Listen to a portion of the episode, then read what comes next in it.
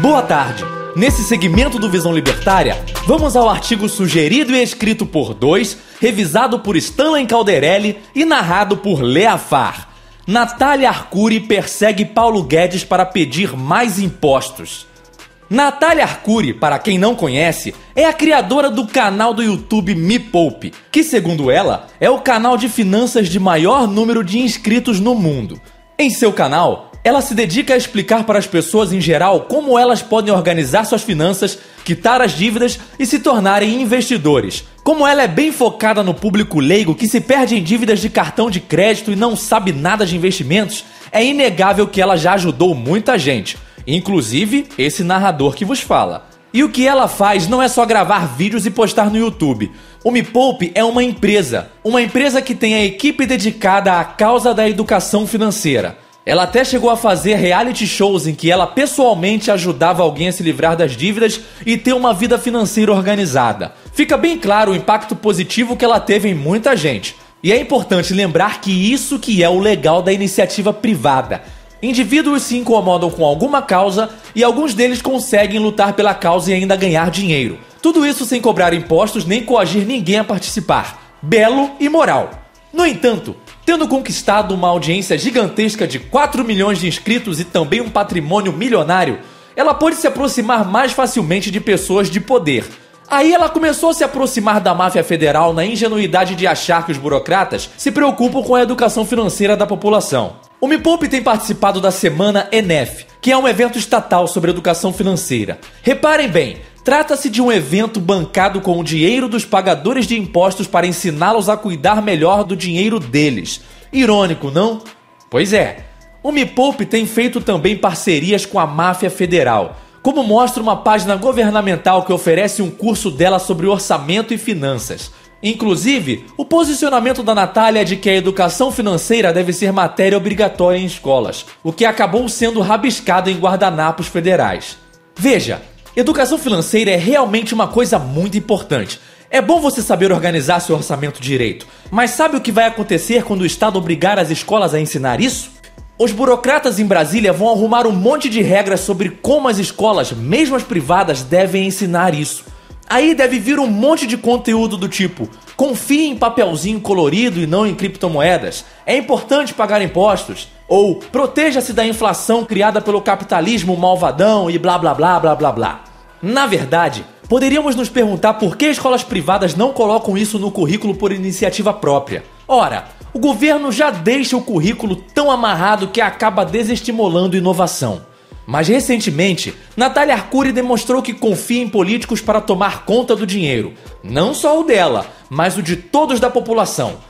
No World Economic Forum, que é um evento em Davos em que chefes de máfia e algumas pessoas ricas se reúnem para falar de economia, ela entrevistou Paulo Guedes. Para isso, como ela mesma mostrou no YouTube, ela perseguiu o ministro. Primeiro, ela o questionou a respeito da educação financeira nas escolas. Ela demonstrou claramente que é a favor de ter o Estado dizendo para as pessoas o que elas devem estudar. Mesmo se você, senhor Movino Gadoso, também for a favor de obrigatoriedade de educação financeira nas escolas, entenda uma coisa: quando você dá ao Estado o poder de obrigar as pessoas a fazerem algo que você gosta, uma hora este poder vai ser usado contra você. O melhor mesmo é não existir órgão central para decidir a vida de todo mundo. Assim, as soluções privadas vão convergir para o que as pessoas realmente querem. Em seguida, ela demonstrou ter um complexo de culpa por ter enriquecido. Trata-se de uma influência marxista que faz a pessoa pensar que tem uma dívida com a sociedade, só porque ficou bem mais rica que a média.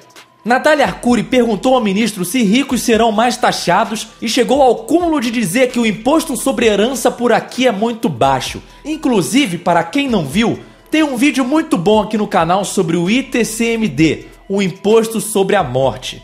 Natália, se você enriqueceu vendendo produtos ou serviços para as pessoas e elas compraram porque realmente quiseram, você não deve mais nada. A sua contribuição já foi feita e foi bem grande. Mas se mesmo assim você se incomoda com a desigualdade social e quer fazer algo por isso, faça caridade, mas faça caridade com o seu dinheiro. Até porque Caridade com o dinheiro dos outros não é caridade, é roubo. Além disso, São os ricos os que têm mais capacidade de escapar de impostos. Se o rico vende algum produto, ele vai repassar o imposto para o cliente através do preço. Pode ser também que ele passe a usar mais criptomoedas.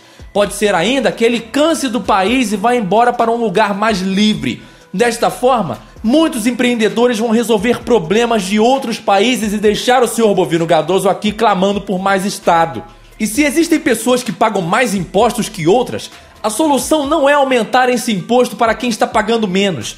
Isso é como se numa senzala havia 10 escravos presos, dois fugiram.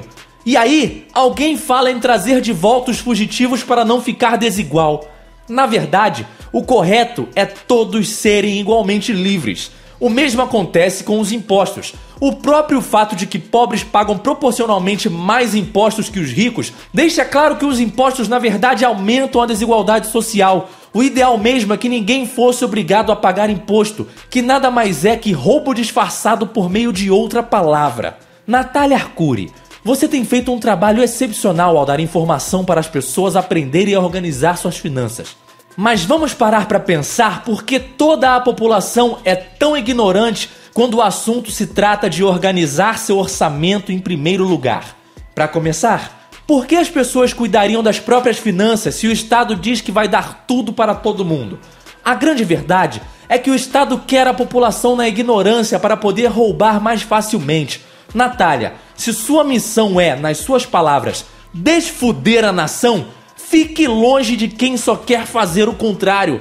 E então, nos poupe do Estado.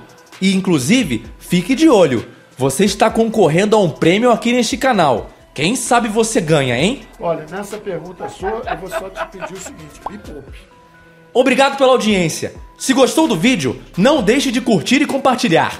Se inscreva no canal e clique no sininho para ser avisado de novos vídeos. Ah, que festa, hein, Natália Arcuri? Que festa dos bovinos gadosos, hein?